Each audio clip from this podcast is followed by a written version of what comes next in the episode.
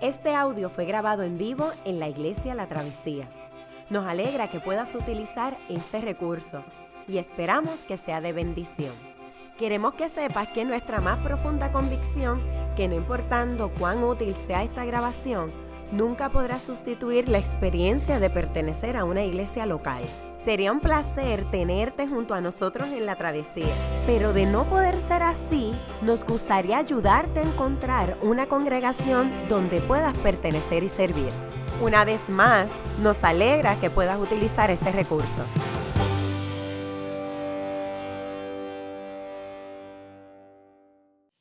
La palabra lee como sigue. Me explico. El mensaje de la cruz es una locura para los que se pierden. En cambio, para los que se salvan, es decir, para nosotros, este mensaje es el poder de Dios, pues está escrito, destruiré la sabiduría de los sabios, frustraré la inteligencia de los inteligentes. ¿Dónde está el sabio? ¿Dónde está el erudito? ¿Dónde está el filósofo de esta época? ¿No ha convertido Dios en locura la sabiduría de este mundo? Ya que Dios en su sabio designio dispuso que el mundo no lo conociera mediante la sabiduría humana, tuvo bien salvar mediante la locura de la predicación a los que creen. Los judíos piden señales milagrosas y los gentiles buscan sabiduría, mientras que nosotros predicamos a Cristo crucificado. Este mensaje es motivo de tropiezo para los judíos y es locura para los gentiles, pero para los que Dios ha llamado, los mismos judíos que gentiles, Cristo es el poder de Dios y la sabiduría de Dios. Pues la locura de Dios es más sabia que la sabiduría humana, y la debilidad de Dios es más fuerte que la fuerza humana. Hermanos, consideren su propio llamamiento. No muchos de ustedes son sabios, según criterios meramente humanos, ni son muchos los poderosos, ni muchos los de noble cuna pero Dios escogió lo insensato del mundo para avergonzar a los sabios, y escogió lo débil del mundo para avergonzar a los poderosos. También escogió Dios lo más bajo y despreciado, y lo que no es nada, para anular lo que es, a fin de que en su presencia nadie pueda jactarse. Pero gracias a Él, ustedes están unidos a Cristo Jesús, a quien Dios ha hecho nuestra sabiduría, es decir, nuestra justificación, santificación y redención, para que como está escrito, si alguien ha de gloriarse, que se gloríe en el Señor. Yo mismo, hermanos, cuando fui a anunciarles el testimonio de Dios, no lo hice con gran, con gran elocuencia y sabiduría. Me propuse más bien, estando entre ustedes, no saber de cosa alguna excepto de Jesucristo y de este crucificado. Es más, me presenté ante ustedes con tanta debilidad que temblaba de miedo. No les, hablé ni les prediqué con palabras sabias y elocuentes, sino con demostración del poder del Espíritu, para que la fe de ustedes no dependiera de la sabiduría humana, sino del poder de Dios. Palabra de Dios. Te damos gracias, Señor, por la oportunidad que nos das de llegar a tu casa para compartir con nuestros hermanos, para bendecirte y para adorarte, Señor. En, esta, en este momento, Dios, nos disponemos para escuchar tu palabra.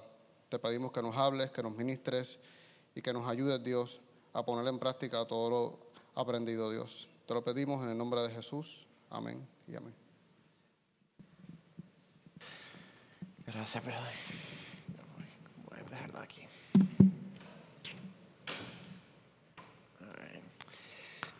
Pues, muy buenos días. Soy Ronnie.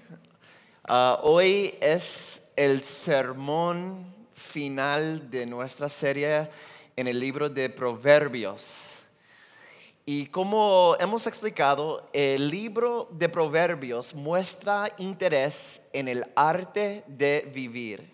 Vivir no es una ciencia, por lo que necesitamos sabiduría para vivir nuestras vidas de forma exitosa adquirir sabiduría es absolutamente esencial para cada cristiano porque creemos que Dios hizo este universo. Como Dios es el creador, esto significa que cada parte de la creación está atada a su propósito y significancia.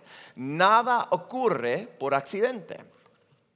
Cuando nos relacionamos al universo de Dios, de acuerdo a sus propósitos y diseño, podemos confiar que produce florecimiento humano. Así es que ah, aquí ofrezco un, ejemplo simple que hemos compartido en el pasado, como el metáfora que hemos usado. El, el creador de tu carro lo diseñó para que corriera con gasolina. Puedes echar agua al tanque, pero, ah, pero se dañará. ¿Por qué? Porque el carro fue diseñado de cierta forma. Poner agua en el tanque significa que estás fuera de la realidad. Los carros se hicieron de esa manera. No es simplemente equivocado o malo poner agua en el tanque de la gasolina. Es que no tiene sentido, no es sabio. De hecho, al no obedecer, la libertad de la persona será limitada. La libertad al no obedecer será limitada. Ahora bien, ese ejemplo eh, es en extremo simple. De hecho, es demasiado simple. Tú y yo no estamos hablando acerca de autos. Estamos hablando de nuestras vidas. ¿Cómo vivimos buenas vidas? En esta serie de sermones hemos explorado varios temas tales como dinero, crianza, sexo. Y he aquí la cosa. Los cristianos no solamente tratamos de ser buenas personas. No estamos simplemente intentando hacer nuestras vidas más fáciles, fáciles. Al seguir el diseño de Dios, los humanos sin duda podemos evitar muchas dificultades, pero el cristianismo no está simplemente interesado en hacerte exitoso o exitosa no está interesado en ayudarte a ganar amigos e influenciar gente. El cristianismo no está interesado totalmente en tu devoción personal y privada. Mucha gente piensa que si lee la Biblia y ora un poco y vive una vida que entonces vive una vida que complace a Dios. Eso es falso esta forma de pensamiento no tiene nada que ver con unir, atar nuestras vidas a la del Salvador crucificado. ¿ve? Así que hoy terminamos nuestra serie en este punto, que una vida sabia es una vida cruciforme. Y esta podría ser una nueva palabra para algunos. Cruciforme significa en forma de cruz el camino de Dios es cruciforme. Esa es la forma de una vida buena y hermosa. Y, y favor, escuche por qué esto es tan importante. Realmente creo que lo que, lo que vamos a aprender hoy es totalmente contrario culturalmente de nuestras vidas religiosas. Tantos de nosotros nos sentiremos entusiasmados sobre Jesús cuando escuchamos el mensaje de perdón y gracia. Y qué bueno. Pero cuando la vida se pone dura, ponemos a Dios a prueba. Nos enojamos con Dios porque nos aparenta estarnos otorgando nuestras más íntimas aspiraciones y deseos, que no aparenta estar haciendo eso. Pensamos que una vida bendecida es una vida en la que nos libramos del sufrimiento en vez de una vida de dolor, pérdida y sacrificio. Y realmente nos enojamos con Dios cuando comenzamos a sufrir. Equiparamos la presencia de Dios con el cumplimiento de nuestros deseos y aspiraciones. Es por esto que no miramos a Dios donde realmente Él puede ser encontrado. Pablo dice que nosotros predicamos a Cristo crucificado, ¿Qué es lo que esto significa? Significa que nuestras ambiciones y nuestra visión de una vida bendecida es totalmente absurda. Y nunca verdaderamente conoceremos a Dios si esto es lo que estamos buscando. ¿Cómo puede ser? Porque nuestro Dios es un Dios que sufre y te llama a una vida cruciforme. Esta es realmente una vida sabia. El Richard Hayes de Duke University, uno de los líderes académicos del Nuevo Testamento, dice esto de nuestro pasaje de hoy. Dios ha escogido salvar el mundo a través de la cruz, a través de la avergonzante e indefensa muerte del Mesías crucificado. Si este evento tan dramático es la relevación de la verdad más profunda del carácter de Dios, entonces la forma completa de ver el mundo se vira al revés. Todos los valores se transforman. Dios se rehúsa a jugar juegos de poder y prestigio en términos humanos. Si hoy veniste a la iglesia buscando un predicador que te, que te dijera que Dios quiere hacerte feliz y saludable y acaudalado, bueno, viniste al sitio equivocado. Esta es una mentira absoluta y no es bíblica. Dios desea que florezcas, pero lo hará llevándote a una cruz. Cuando miras a Jesús, ves a Dios. Pero a la misma vez, cuando miras a Jesús, puedes ver a lo que Dios ha destinado que se convierte, convierta la humanidad. Para conocer lo que es una vida sabia, una vida que es plenamente humana, debemos mirar la vida de Jesús. Y su vida fue marcada por humildad, sufrimiento, servicio y muerte. Todo acerca de la vida de Cristo se orienta hacia la cruz. Los humanos florecen cuando toman el camino cruciforme.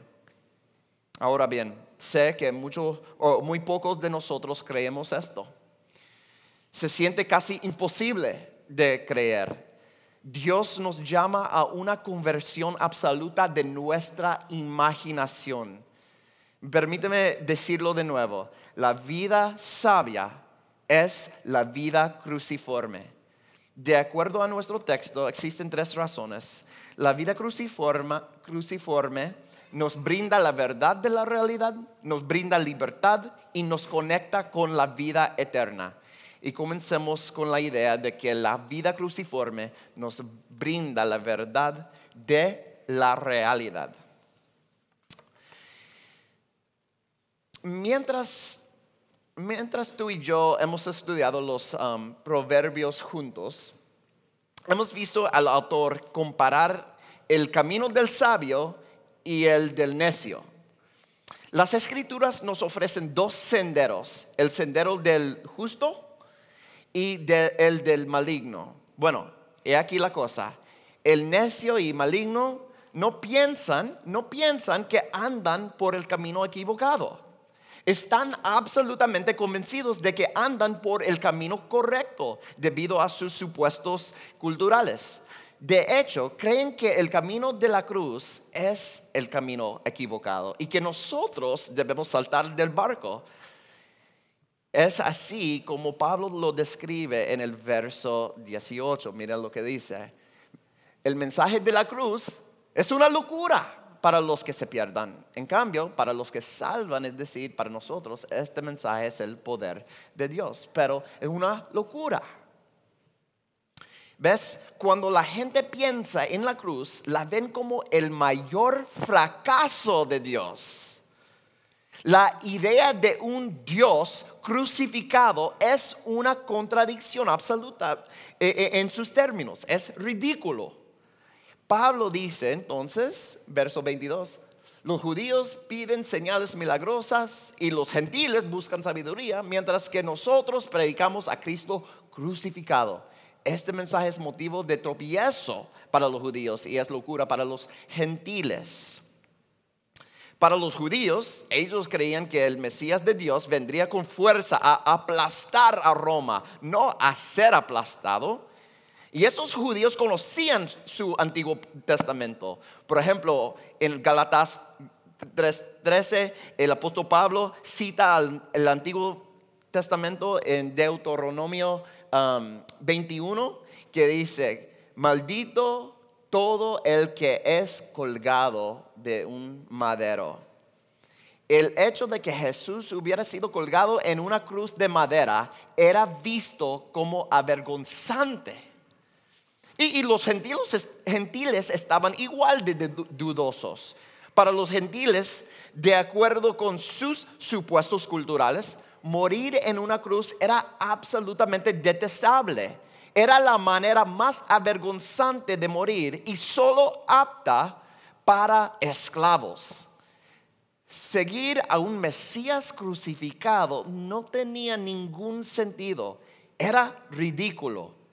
Rechazar a Cristo tenía mayor sentido tanto para los judíos como para los gentiles. Ambos creían que estaban en el lado correcto de la historia. Parte de la dificultad para nosotros hoy día para entender el peso e impacto de este mensaje es nuestra asociación cultural con la cruz. Hoy día nosotros todos tenemos cruces en nuestros cuellos, en nuestras iglesias, en nuestra arquitectura y arte. Es muy común como un símbolo de esperanza. Pero, pero ¿sabías que por las primeras cuatro siglos, las cruces no eran utilizadas como símbolos cristianos. ¿Por qué? Para la gente que entendía lo que era la crucifixión, el pensamiento era, era sobrecogedor. Era de mala educación hablar de esto en escenarios públicos provocaba memorias grotescas, inapropiadas para gente refinada. Nadie se atrevía a usar cruces como decoración. Y pero para el tiempo en el que el siglo IV arribó, ningún imperio estaba utilizando la crucifixión como una forma de ejecución y nadie la había visto antes. Y la memoria colectiva de las crucifixiones se había disipado y el horror, el horror del evento se había perdido en la cultura. Y por primera vez la cruz fue romantizada y simbolizada. En una ocasión, uh, un pastor amigo mío me estaba diciendo que estaba conversando con una una de las abuelas de su iglesia, una de las doñitas. Y no sé cómo la conversación surgió, pero la abuela mencionó que ella había visto todos, todas y cada una de las películas Saw. ¿Han visto estas películas? Pecadores. Eh, yo, eh, en verdad, yo no las he visto. Ah, mi, mi esposa no me permite porque ella se asusta bien rápidamente pero me han dicho que la premisa de la misma trata de un hombre que tortura a la gente y les roba de su dignidad. La categoría de esta película en IMDb oficialmente cae dentro de los títulos de tortura, horror. ¿Alguno aquí piensa que es inapropiado que yo hable acerca de las películas de la, saga Saw en la iglesia? El tema como que es un poco incómodo, ¿no?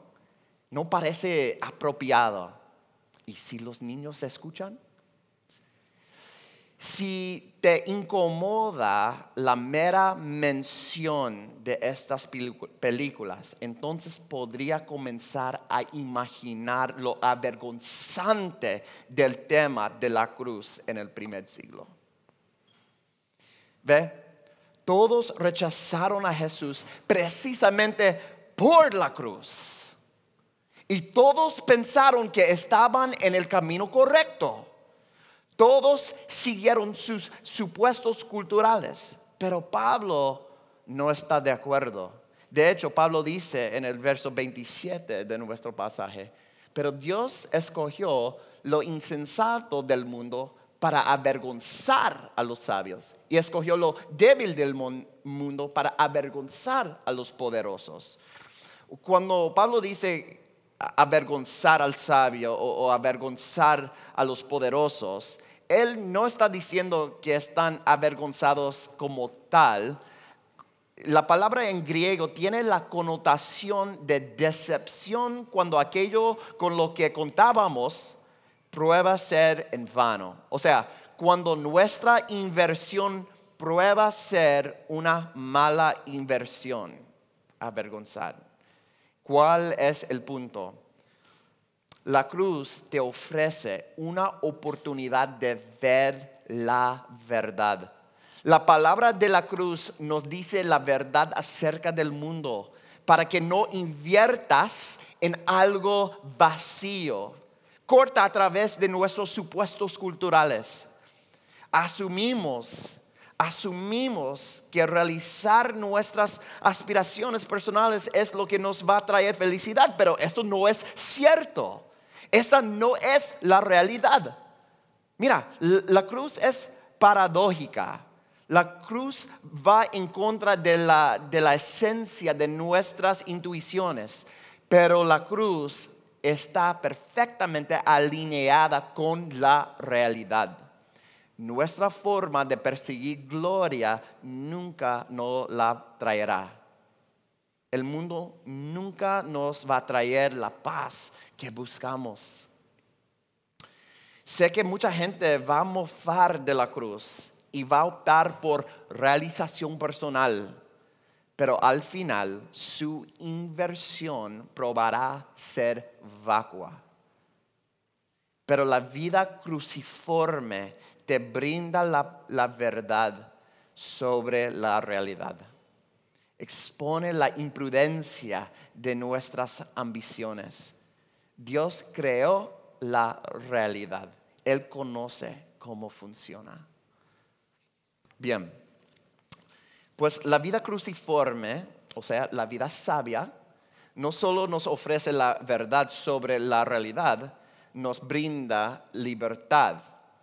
Me explico. Los humanos tenemos un deseo incurable de hacernos um, un nombre por nosotros mismos. Estamos administrando o manejando nuestra identidad constantemente para poderle probar al mundo que somos importantes.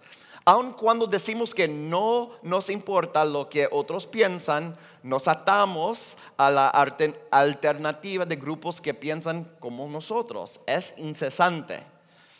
Pablo mira a, su iglesia, la iglesia primitiva, y ve un bonche de gente que no son considerados la élite social de su cultura. La, la, iglesia primitiva no estaba constituida de gente importante, eran los forasteros, de su cultura y, los rechazados uh, lo que seguían a Jesús. Entonces él escribe esto, hermanos, consideran su propio llamamiento. No muchos de ustedes son sabios según criterios meramente humanos, ni son muchos los poderosos, ni muchos los de noble cuna.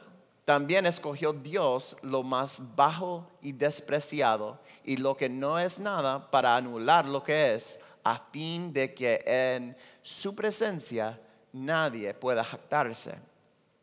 El apóstol Pablo argumenta que la vida sabia solo se jacta en el Señor. ¿Ve? Necesitamos, necesitamos jactarnos de algo. Eso es humano.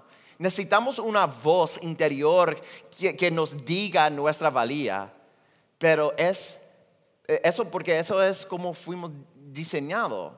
Mira, por ejemplo, un estudio fue realizado con estudiantes adolescentes que eran extremadamente buenos en matemáticas. Y esos niños fueron reclutados para entrar a un concurso de matemáticas, o eso pensaban ellos. Realmente era un examen psicológico conducido por una universidad. La mitad eh, de los estudiantes provenían de un hogar con una relación segura con su papá, el, eh, padre. Y la otra mitad provenía de hogares en los que los jóvenes sentían que tenían que complacer a, su papá con su desempeño. Y esos eran hogares con que la complacencia y aprobación del, del papá era muy frágil. Y todos los jóvenes tomaron el mismo examen. En un momento de la examinación, una foto del padre de cada estudiante fue puesta subliminalmente en un destello en la pantalla, en la computadora. Porque al ser subliminal, los estudiantes no podían entender cognitivamente que vieron una foto de sus padres, pero sus cerebros sí lo detectaron. Adivinen lo que sucedió. El rendimiento de los estudiantes que tenían una buena relación con sus papás continuaron el mismo con éxito. Pero los estudiantes cuyos padres eran difíciles de complacer comenzaron a fracasar. ¿Y por qué? Su voz interior. La voz interior es la que ofrece valentía y perseverancia. Para muchos la voz interior es frágil, frágil. ¿Por qué? Porque depende de cierto desempeño o identidad. Nuestra voz interior es dependiente de una frágil realidad en la que en la, que nos entendemos y medimos nosotros mismos. Pero Jesús nos otorga una nueva voz interior. Por eso Pablo dice en verso 31, si alguien ha de gloriarse, que se gloríe en el Señor. Debemos decir, este es quien soy. Esta es mi identidad. Eso es lo que me hace importante.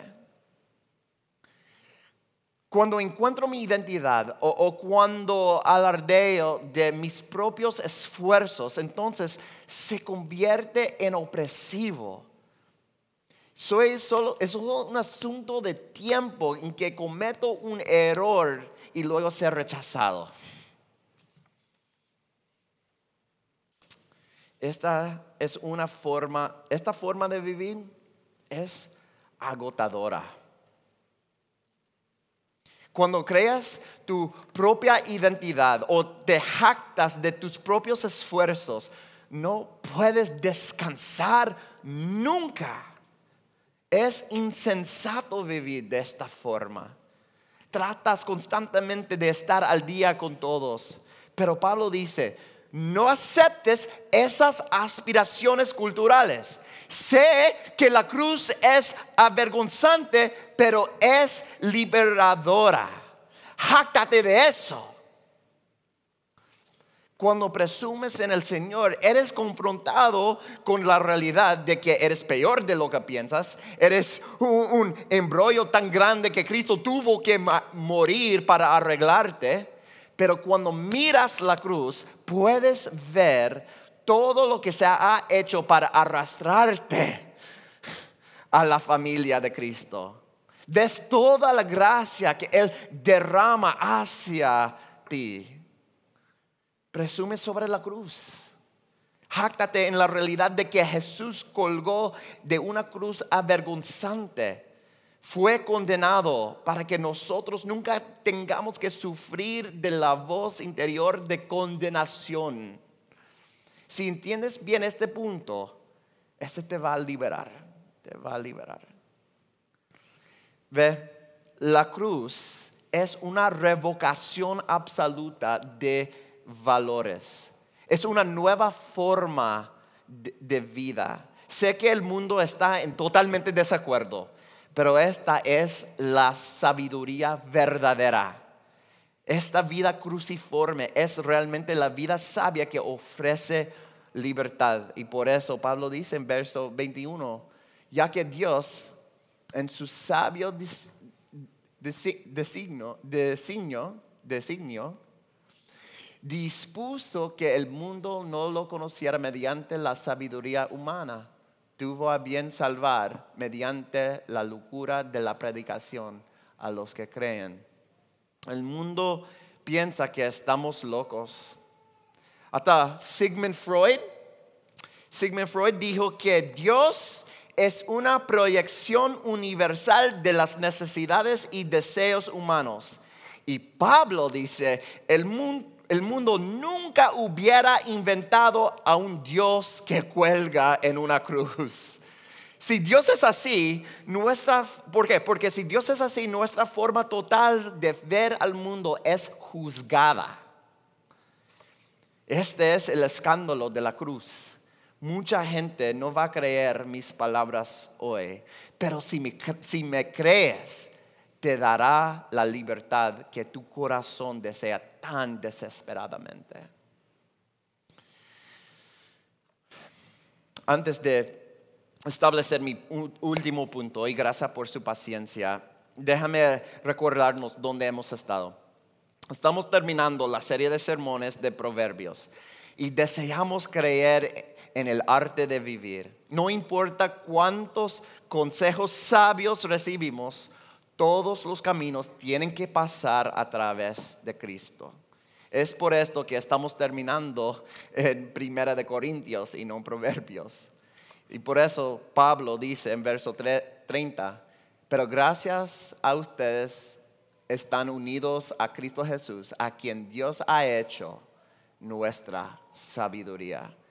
En este pasaje aprendemos que Cristo es la sabiduría encarnada y Cristo fue crucificado. La vida de Cristo nos enseña para lo que fuimos destinados la vida sabia es la vida cruciforme, una vida moldeada por la cruz. Pero cada supuesto cultural acerca de la buena vida está en directa contravención con la cruz. La lógica de la cruz es absolutamente ridícula para la mayoría de la gente. He aquí lo que la mayoría de la gente ah, no entiende. La vida cruciforme nos brinda la verdad acerca de la realidad, nos muestra lo que realmente nos satisface, para lo que estamos, estábamos destinados. Y la vida cruciforme nos brinda libertad. Nuestras aspiraciones culturales son chéveres, pero son opresivas. Estamos invitados a jactarnos en el Señor y ser finalmente libres. Y ahora, fijemos ahora nuestra atención a nuestro punto final. La vida cruciforme nos da vida interminable, e-, eterna. Como mencionaba anteriormente, cuando miramos a Jesús, vemos a Dios, ¿no? Pero a la misma vez, cuando miramos a Jesús, vemos lo que toda humanidad se supone que sea. En la vida de Jesús vemos servicio, y muerte sacrificial. En la sabiduría de Dios, la culminación de su plan para salvar al mundo terminó con la muerte en una cruz. Y esto debe moldear nuestro propósito también. Pablo dice, capítulo 2, verso 1, yo mismo, hermanos, cuando fui a anunciarles el testimonio de Dios, no lo hice con gran elocuencia y sabiduría, déjame interpretarlo. Él dijo, no vine jugando con las reglas de la cultura, sonará con, a, un error para ustedes, pero no lo es. Pablo no acepta sus supuestos culturales. En esa, en esa cultura las, las, altas destrezas retóricas eran símbolo de estatus. Uh, en, en especial entre los filósofos, eh, filósofos griegos. Entonces Pablo continúa diciendo, verso 4, no les hablé ni les prediqué con palabras sabias y elocuentes, sino con demostración del poder del Espíritu, para que la fe de ustedes no dependiera de la sabiduría humana, sino del poder de Dios. ¿Viste esto? En la demostración de Espíritu y poder. El camino de la cruz es poder, pero no solo tu poder. Cuando amamos a otros como Cristo amó a otros, nos convertimos en el canal de poder de Dios para los que amamos sacrificialmente. ¿Ves? Cristo amó a los que a los que sabía lo iban a rechazar. No amó a otros para recibir algo de ellos. Les amó en una manera que, que les dejó un poderoso sentido de vida. De hecho, cambió el mundo. Por esta razón, Pablo organizó su vida alrededor de una sola cosa. Me propuse, dijo Pablo, más bien, estando entre ustedes, no saber de cosa alguna, excepto de Jesucristo y de este crucificado. Pablo celebra el hecho de que su vida está unida, atada a un Salvador crucificado. La forma de vida de Jesús, de obediencia, servicio, muerte sacrificial, es el agente de poder para una vida que vale la pena vivir. Esta es la vida destinada a nosotros. Debemos estar unidos a una cruz. ¿Y sabes lo que significa esto? Que la vida que Dios concibe para nosotros no está marcada con paz y prosperidad. Está marcada con derramarnos nosotros mismos por el bienestar de otros, aun experimentar sufrimiento por el bien de otros. ¿Puedes ver ahora por qué todos en el siglo primero pensaron que eso era una imprudencia? La contestación es que la vida cruciforme nos conecta a la vida que no termina. ¿Ve? La cruz es una puente a Dios mismo. ¿Oíste? La cruz es una puente a Dios mismo. Cuando te entregas a Jesús, tienes un puente a la vida eterna esta vida eterna, según las escrituras, comienza hoy. Significa que la vida que tienes, que la vida que tienes es infinita. Nunca te quedarás sin vida. Puedes dar la tuya porque siempre hay más.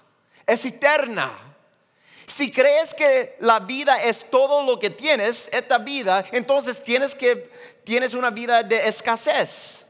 Tienes que protegerla. Necesitas ser avaro. Nunca vas a sacrificar o, o nunca vas a morir por nadie porque no tendrás acceso a más vida tendrás miedo a sufrir, tendrás resentimiento acerca del sufrimiento, porque tu imaginación solo puede concebir un suplido limitado de vida. Pero para aquellos de nosotros, nosotros que confiamos en la cruz, esta representa una vida de sacrificio, pero es un puente que nos da vida eterna.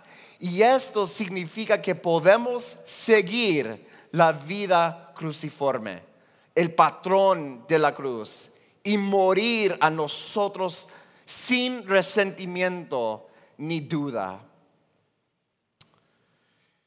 Si uh, conoces, um, un poco de mí, mi historia, uh, mis aventuras, sabes que yo soy de la tendencia de ir a aventuras a veces un poco peligrosas.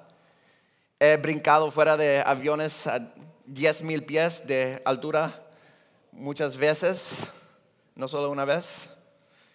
He caminado por glaciares peligrosos y luego bajar snowboarding por ellos.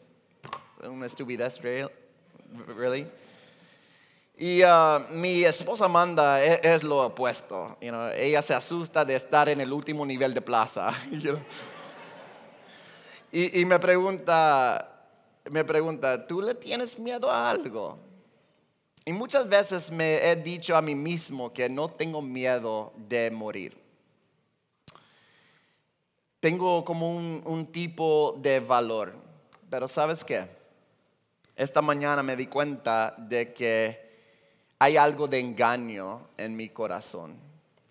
no es que no tengo miedo a morir, simplemente no tengo miedo del momento de mi muerte.